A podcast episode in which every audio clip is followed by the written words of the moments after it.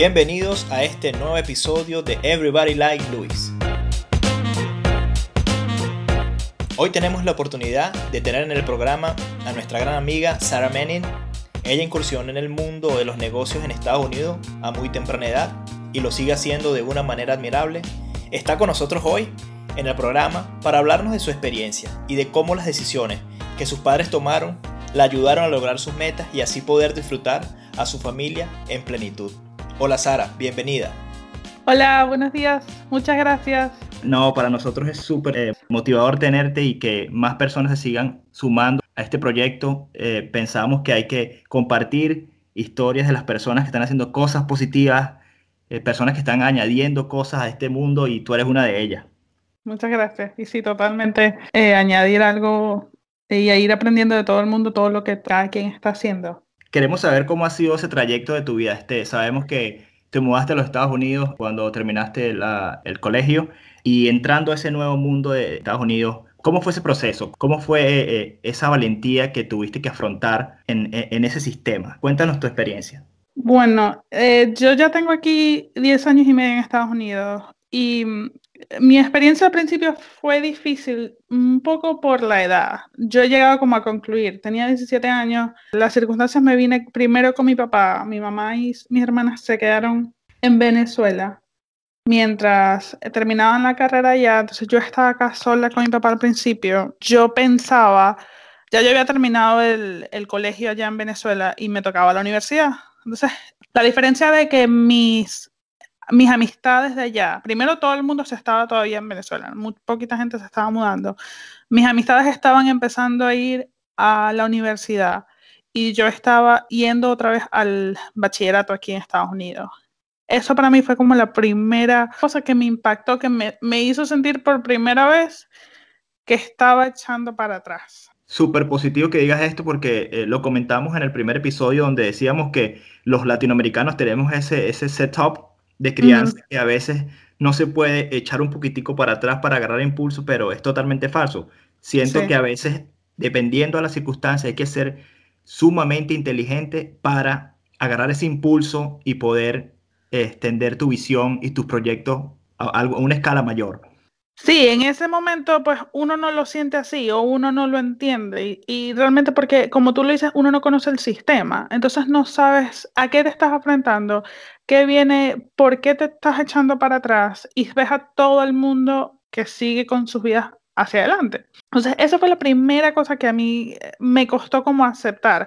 Y ahí es donde mis papás tuvieron toda la visión, porque ellos fueron los que me, hicieron hacerlo. Y fue por muchas razones, que me iban a ayudar a ir a la universidad eh, más adaptada al sistema. Por, decir un ejemplo, para ir a la universidad sin que tengas que tomar 3.000 exámenes para entrar, necesitas dos años de inglés. Y eso fue una de las cosas que ellos eh, vieron que yo necesitaba dos años de inglés, de inglés, se me iba a ser más fácil entrar. En el momento tú dices, o sea, no me importa, quiero la universidad mañana. Y me costó como entenderlo.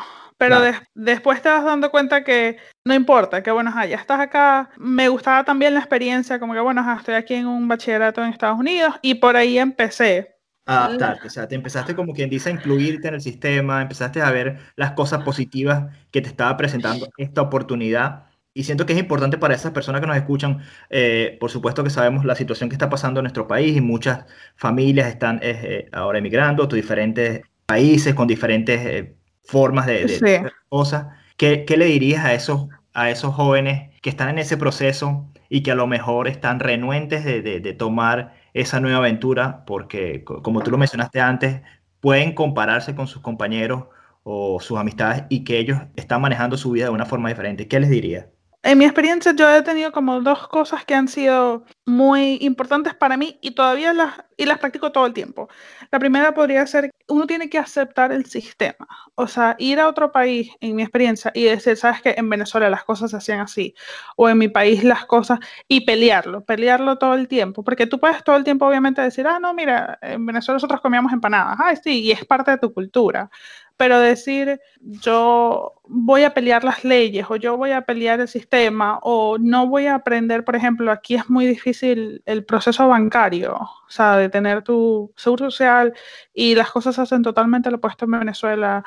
y que tú te rehuses a aprenderlo, te rehuses a, a conocer el sistema, o sea, cómo funciona y a pelearlo, sencillamente porque en tu país las cosas se hacen diferente, tu proceso de adaptación solamente se va a hacer mil veces más difícil. Claro, o se va a retrasar y también lo digo como experiencia propia, eh, eh, que tenemos eh, mi esposo y yo bastante tiempo viviendo aquí en Inglaterra, es fácil ser un poquitico más flexible a las nuevas formas de hacer las cosas porque te incluyes en ese sistema y quieres pertenecer a algo que funciona y que va a ser distinto, pero que te va a generar resultados positivos. Sí, y que, que no haces nada con pelearlo. O sea, sí, en Venezuela se hacen las cosas de una manera, pero pues las circunstancias nos ha traído a otro sitio, a otra vida. Entonces, o sea, ver las cosas que tienes enfrente de ti por lo que son. A mí personalmente me ayudó mucho en ese tópico conocer profundamente la historia de Estados Unidos, porque te das cuenta que todo lo que ellos hacen tiene un sentido y una razón hacia ellos. Si tú estás de acuerdo con eso o no, es, personal. Pero ellos todo tiene, ellos tienen una, una, lógica de por qué están haciendo las cosas ahorita de esa manera y por qué las cosas cambian o por qué las leyes están de la manera que están. Entonces, entender que todo tiene una razón, para mí fue clave. Saber que no es porque a ellos les da la gana o porque aquí las cosas son más difíciles y ya, sino, que, hay una forma, hay un deber ser, o sea, tiene una explicación y, y, siento que, y siento que es hasta justo, o sea, cuando tú, eh, te mandan a hacer algo, cuando tú quieres este, pertenecer a algo, el entender el porqué de las cosas te ayuda a tomar decisiones. Y que, democráticamente, bueno, tú dirías, bueno, si yo quiero hacerlo de esta forma o no lo quiero hacer, pero tienes que regirte dependiendo de cómo se hagan las cosas en cada, en cada país o en cada, en cada área. Exacto. Y la segunda parte que yo siento que a mí me ayudó es, es rodearse de gente positiva. Y eso va cambiando también en, el transcurso de tu vida, pues lo que tú consideres positivo, lo que tú consideres que, que te gusta en este momento, capaz en, cinco años es diferente. Pero cuando yo me mudé, pues la carga emocional era mucha. O sea, yo todo el tiempo uno está todo deprimido y extrañas muchas cosas. Eh, entonces, para mí fue súper importante empezarme a rodear de gente que o estuvieran más adaptadas o estuvieran más adelante en el proceso, si eran venezolanos, o otras personas que sencillamente no les importaba, o sea, que eran, pueden que decir, americanos, que no estaban para nada en ese proceso. En esos primeros dos, tres años, como seguir eh, relacionándome con gente que se acabara de mudar, que estuviéramos todos pasando por el mismo proceso, no te ayudas como a salir. Y ahorita, o sea, diez años después, mi, la misma idea, pero sabes, ya no es la parte de Venezuela, ya no es la parte de la mudanza, es la parte de tu actitud del día a día. ¿Cómo quieres? ¿Y tú crees que entonces todo esto eh, eh, eh, fue un proceso mental? O sea, un proceso de, actualmente decir, ok, este es, este es el escenario que tengo, esta es la situación, hay que, hay que, hay que tomar decisiones inteligentes para seguir avanzando en este proceso y estar cada vez mejor. volviendo a tu, respondiendo a tu pregunta, sí, fueron acciones eh, fueron acciones, fueron decisiones que yo tomé pensadas, que yo sabía que por mi bien emocional yo necesitaba rodearme de gente positiva que estuviera en otra onda por el momento, o sea, una cosa temporal. Claro, un poquito como un salvaconducto. Bueno, es el ser humano, es algo por defecto que tú, tú eh, evitas, eh, evitas este, estar en situaciones negativas, evitas sentirte mal y a veces hay que desconectarse un poco para poder lidiar con, con el nuevo escenario que, que se te presenta. Exacto. Y por ejemplo, otra, otra cosa que yo, que una, una decisión que yo tomé que fue eh, súper tonta en el momento, pero yo nunca quise, o sea, recién mudada, yo nunca busqué buscarme un novio. Yo decía, no, yo no me puedo buscar un novio, y esto no lo recomiendo ni nada por el estilo, pero fue una de las cosas que yo pensé en el momento que me podían ayudar, que yo decía, yo no quiero, yo quería tener amigos primero. Yo decía, después de que yo tenga eh, dos, tres amigos, yo entonces, bueno, podría buscar un novio, pero yo no quería buscarme un novio porque un novio iba a ser como el centro de mi atención en Estados Unidos. Y yo decía, si, me, si termino con ese novio, me voy a querer regresar a Venezuela. Exactamente. Y yo no quería... querías desviar, eh, ponerte en esa situación donde eh, centraras toda tu atención y todos tus tu, esfuerzos en una persona y después no tener esa persona te iba a volver a, a llevar a un estado emocional de regreso, de que no es así como que, ah, bueno, terminaste, ok, lo estás, eh, estás triste con este novio y ya continúa. No, sino que, porque en el momento, en esos primeros dos años, pues era lo que uno estaba viviendo, en los, primeros de adaptación. ¿Cuándo empezaste a ver el cambio? ¿Cuándo empezaste a ver que se te presentaban las oportunidades. Me imagino que finalizaste el bachillerato para, para tener Mm. el, el año, los dos años de inglés que requerías para entrar a la universidad, que, que pasaste por todas esas situaciones y, y, fue un cambio mental para ti. ¿Cómo fue ese proceso y, y cuánta satisfacción eh, sentiste cuando, cuando veías que las cosas por las que estabas luchando estaban dando un resultado? Eh, al nivel emocional y de la universidad, o sea, me acuerdo clarito mi primer día de la universidad. Eh, sentí, claro, mucha satisfacción en ir, en por fin llegar a donde yo quería. Pero cuando yo, yo siento que cuando yo empecé realmente a ver un cambio emocional, donde yo estaba totalmente ya tranquila con estar acá o con mi vida acá, indiferentemente del, del punto donde, yo estuviera, o sea, si, si tenía un trabajo, si no lo tenía. Pero para mí fue cuando yo me empecé a involucrar con causas mucho. Y eso, y en especialmente con una organización, ahí fue cuando yo empecé a sentir más, mi familia no estaba acá, o sea, mis tíos, mis primos, entonces estábamos más solos. En esos años, en esos primeros años, yo sentí que ellos se convirtieron en la familia que en ese momento no tenía presente. Nos reuníamos para muchas cosas, era más que un voluntariado, ¿sabes? Las personas, las personas te preguntan cómo estás y, y vuelve en mí, y que todavía mantengo, es a rodearte de gente que piensa igual a ti, que es positivo, que, que, que busca algo y que tienen una causa en común. Porque, no... sientes que perteneces a un, a un, núcleo que está aportando a tu vida, así sea a un nivel emocional, que, que vas a tener actividades con que compartir, actividades que sí. van a agregar a tu mente y a tu espíritu. Sí, y estás aportando a la sociedad. Yo creo que también aportar a la sociedad, a, lo que tú consideres que es aportar a la sociedad, pues lo, la causa que sea, pero eso une a la gente, eso y eso te hace sentir bien a ti también. Entonces, eso para mí fue que todos tuviéramos, todos teníamos una misma causa en común, a los que todos eh, queríamos aportar. Y en mi caso, soy casi una de las menores. Entonces son mucha gente mayor, mucha gente que tiene mucha experiencia, mucha gente que tiene sus negocios, que te quieren ayudar, que no quieren nada a cambio. A cambio. Solamente compartir, eh, compartir. conocimientos, experiencias. Y... O sea, eso a mí siempre me fascinó, que íbamos a una, una reunión del, de los eventos que estábamos planeando. Cada persona tenía su parte que ellos conocían y cada quien eh, resaltaba, hey, pero necesitamos cuidarnos de eso, necesitamos hacer esto, ¿por qué mejor no hacemos aquella cosa? De, a nivel de seguros, de abogados, de marketing, o sea, lo que sea, cada quien aportaba lo que ellos conocían. Entonces, haces claro. un equipo para mí fabuloso, o sea, claro. si está, solidificas una idea con personas competentes que Exacto. son especialistas y conocedores en, en, en específicas áreas y, y, te da a pensar, bueno, si, si tenemos tanta gente buena que está aportando en este proyecto, seguramente sí. los resultados van a ser grandiosos. Sí, y te alimentas de ellos, te alimentas de sus experiencias, te alimentas de, de lo que han pasado, de lo que hacen. Esa fue yo creo que la primera vez que yo empecé a sentir como que, ok, mi vida no solo está progresando, pero las decisiones tomadas hayan sido por mí o por mi papá, están dando los resultados que al menos yo quería. Que sentía que estaba volviendo a tener eh, amigos, que tenía, eh, contribuía a la sociedad, tenía parte, eh, era parte de un equipo, más que del trabajo. Empecé a darme cuenta de esas cosas.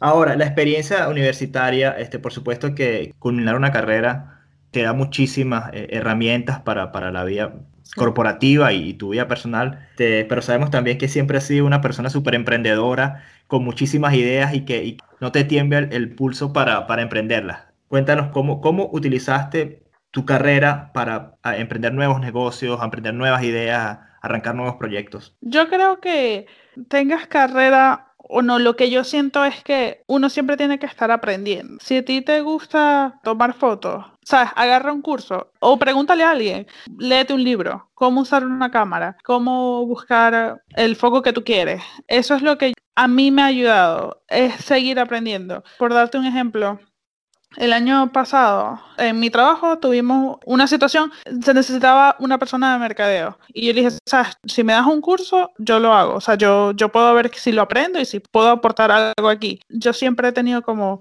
la necesidad de seguir aprendiendo.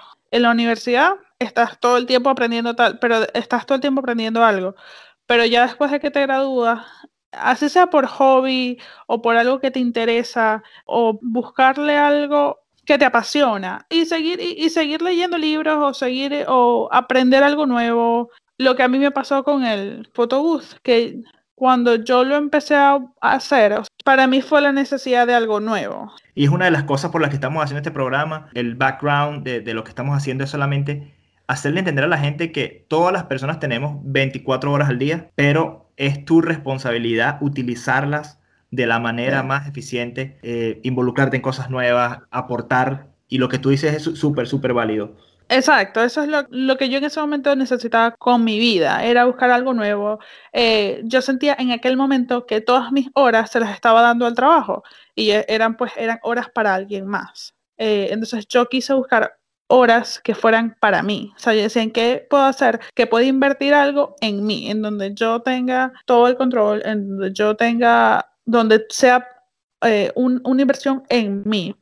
Claro. Y, es, y eso fue lo que yo busqué, eso fue lo que yo quería. Y también quería buscar, eh, saber que yo podía producir dinero por mí misma. O sea, que yo decía, si en mi trabajo pues algo pasa, yo tengo esta manera de producir acá y también lo que me venga lo voy a poder hacer, o sea, voy a poder producir en otro lado. Y, y, sin darlo mucho, o sea, tu mente está siendo como entrenada a, a que en realidad si te exiges más, puedes lograr más, o sea, no, no es solamente este, pertenecer a una rutina, sino que tienes la capacidad y tienes, como que dice el temple, de seguir buscando oportunidades, seguir buscando formas de hacer cosas que generen un beneficio, por supuesto, financiero, porque todos queremos estar bien. O sea, no es malo decir que el dinero, el dinero no, no, no, nos acerca a la felicidad, porque si lo hace nos da eh, libertad. cuando se usa responsablemente, pero eh, como tú dices, o sea, hay que ir un poquitico más allá de esa rutina eh, de lunes a viernes y ver qué más se puede hacer, cuán más productivo puedo hacer con mi tiempo que genere resultados para mí y para los que están a mi alrededor. Exacto. Agregarle algo a, tu vida, a lo de los demás y algo que sea válido en ti. ¿Qué es para ti el éxito? Yo creo que el éxito, personalmente para mí el éxito cambia. O sea, dependiendo de la posición de tu vida, de, la manera de donde tú estás en tu vida, uno puede verse como una persona exitosa. Claro, tú siempre, yo tengo metas que yo diría, bueno, eh, cuando yo tenga 40, yo quiero esto, o sea, yo quiero estar en esta posición, sea del trabajo o financiera o en mi voluntariado, en lo que sea que que tú lo, por lo que tú te quieras medir. Eh, o sea, yo tengo como que una visión a largo plazo de lo que yo quisiera, pero en mi día a día yo también considero que es importante que uno diga, ¿sabes qué? Mira todo lo que yo he logrado, mira todo lo que yo estoy haciendo, mira todo lo que estoy aportando por la sociedad. Yo, yo puedo ser ahorita una persona exitosa. Hay, siempre van a haber personas más exitosas que tú y eso está bien. Hay hay espacio para todo el mundo. Es así, es así. y, también, asegurarte de que, y reconocer todo el esfuerzo que, que haces para, para, llegar a, ese, a la definición de tu éxito. Exacto. Si te digo ahorita, la definición de mi éxito es poder hacer lo que yo quiera y tener el dinero y la disposición para hacer. Por darte un ejemplo, yo considero que para mí ir con Fabiana el año pasado a New York, me parece que eso fue una experiencia que capaz hace dos, tres años no lo hubiese podido tener, que he tenido que preparar tanto mi posición financiera como en el trabajo, como lo que yo le doy prioridad en mi vida, este, y eso ha cambiado con los años para mí, ahorita, esas son las cualidades por las que yo estoy midiendo más o menos mi vida o el éxito. Te digo algo, me, me, encanta, me encanta escuchar este tipo de respuestas porque estamos apoyando a todas las personas que son emprendedores y que piensan de esa manera. A veces la felicidad es tan simple y te genera tantas, tantas alegrías y recuerdos que eh, no se necesita tanto para, para disfrutar de esos momentos. Hay que darle prioridad a las cosas importantes como a la familia, a los amigos, este, y, pasar tiempo de calidad y hacer que cuente cada minuto que pasa. Sí, eh, y eso es un proceso para cada persona. Ya, ya yo he vivido suficiente lo que yo quería trabajar o lo que yo quiero aportar en mi manera eh, profesional y digo, ya hay otras prioridades en mi vida. Y la prioridad en mi vida ahorita es mi familia, es estar más presente, es tener tiempo con mi esposo, es intentar no perderme las cosas importantes o lo que yo considero importante. Me parece perfecto. Este, si te pregunto qué te inspira o qué te motiva, ¿qué responderías? Me inspiran mis papás, la verdad. Yo siento que mis papás, y ahora que soy adulta y más me doy cuenta lo que es trabajar, lo que es crecer de manera profesional, lo que es tener tu casa, lo que es tener tus cosas, y que tú digas en un momento de tu vida, sabes que la situación de, de mi país no me gusta y no me gusta para mis hijas, y nos vamos a ir, vamos a dejar todo para algo mejor, eso, para mí ahorita que, que lo vivo como más de adulta, es una decisión que yo digo que, que, me inspira todos los días porque digo, si ellos fueron capaces de dejar tanto por un futuro mejor, pues no tanto lo que lo merecemos, sino que tenemos todas las oportunidades. Eh, ¿Por qué no sacarle provecho a lo que ya ellos sacrificaron por nosotras? Y además que mis papás todavía acá siguen haciendo de todo, siguen creciendo, siguen buscando mejores, siguen ayudando a toda la familia. Para mí eso, el ejemplo de ellos ha sido, ha sido inspirador y va yo creo que me va a inspirar toda mi vida a intentar buscar algo mejor. Qué, lindo, de verdad que me imagino que para ellos no es desconocido esto, pero cuando escuchen eh, esta, esta, esta, esta, respuesta, yo sé que les va a llegar al alma, eh, porque también conozco a tus papás y sé cuántos esfuerzos han hecho para que ustedes y muchas personas estén bien. Este, y de eso se trata esta vida, de apoyarnos, de colaborar, de, de, seguir echando para adelante y arrastrando a toda la gente eh, para que generen eh, cosas positivas, porque no hay de otra, en realidad. ¿De qué te sientes orgullosa, Sara? Yo creo que de lo que yo más me siento orgullosa en este momento, la verdad, es la relación con mis papás y con mis hermanas. Por encima de una situación financiera, por encima de si yo puedo ayudar o no, la relación con mis papás y con mis hermanas ha cambiado en los últimos 10 años increíblemente para mejor. Mis hermanas son, son totalmente mejor amiga y eso es algo que capaz yo antes no, no creía ni posible ni veía de que ellas podían llegar a ser tanto. Y el hecho de que nosotras todas como personas pues le damos importancia a nuestra familia, a nuestra calidad de vida, a lo que hacemos, a, si, a, dónde estamos, a cuándo nos vemos, pues yo, de eso me siento orgullosa, pues. Y, toma esfuerzo, ¿sabes? Toma esfuerzo, toma tiempo, toma dedicación.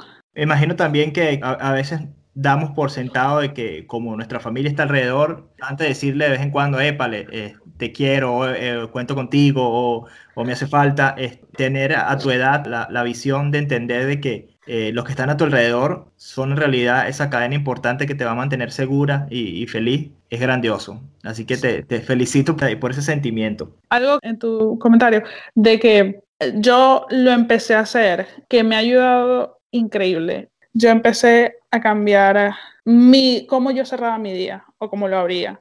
Yo empecé a decir, ¿sabes qué? Te doy las gracias por esta oportunidad que tuve el día de hoy. Me ayudó a cambiar totalmente la perspectiva de cómo ves tú el día a día? Increíble porque este, hemos estado leyendo para plantear eh, este programa y este proyecto de la, de la mejor manera y muchísimas personas que están eh, moviendo masas positivamente se refieren a ese tipo de hábitos de, del agradecimiento, que hay que enfatizar y agradecer por las cosas que tenemos y por las cosas que planificamos por lograr, porque eh, te ayuda como ser humano a entender que a veces uno es más afortunado que otros y no tomar las cosas por sentadas. Bueno, yo tengo esto porque me lo merezco, o porque yo estoy aquí, o, porque yo soy suertudo, que hay que a veces ser un poquitico más humilde y, entender que así sea algo mínimo como la salud personal y la salud de tu familia es algo invaluable. Mira, yo siento que a raíz de que yo he empezado esta práctica y me he dado cuenta que mientras más agradecida estoy con lo que tengo, con lo que mi esposo y yo hemos hecho, con lo que vivimos el día a día, se me ha hecho sumamente más fácil dar. O sea, darle a una causa, darle a una persona, ayudar donde puedo. Si es de ir, voy. Si es de llamarlo, hago. Sencillamente porque tienes tanto en tu vida que muchas otras personas no lo tienen.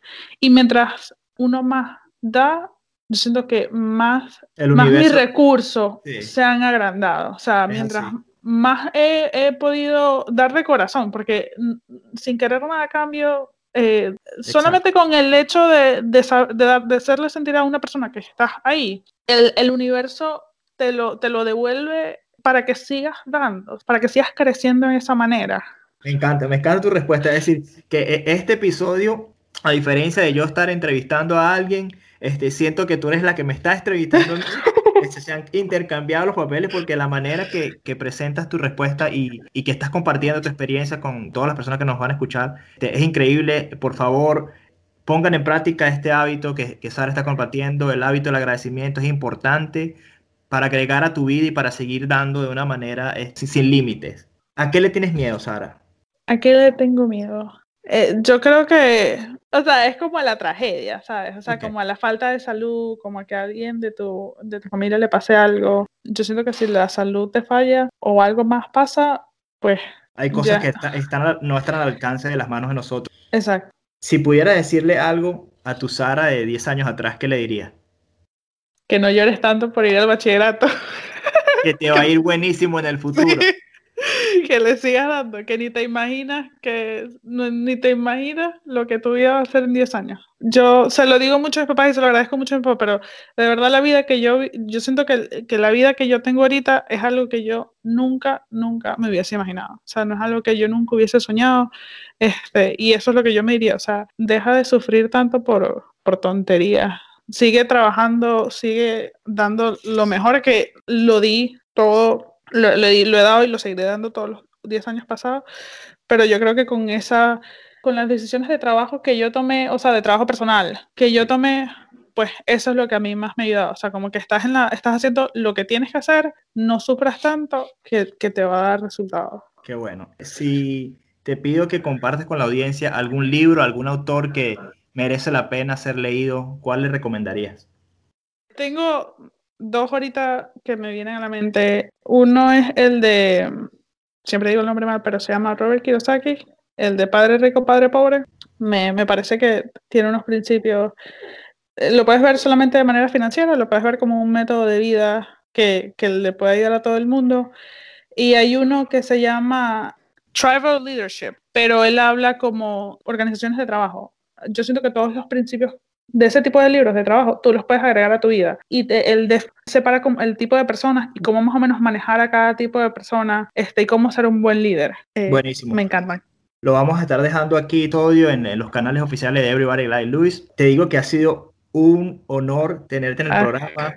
Te, lo digo de corazón, siento que somos personas súper afortunadas de tener gente como tú a nuestro alrededor que, que, hace sonreír a cualquiera con tus gestos y con tu, y con tu manera de, de afrontar la vida. Y nada, dejo, dejo el espacio aquí para que te despidas de la audiencia y que le dejes tu mensaje.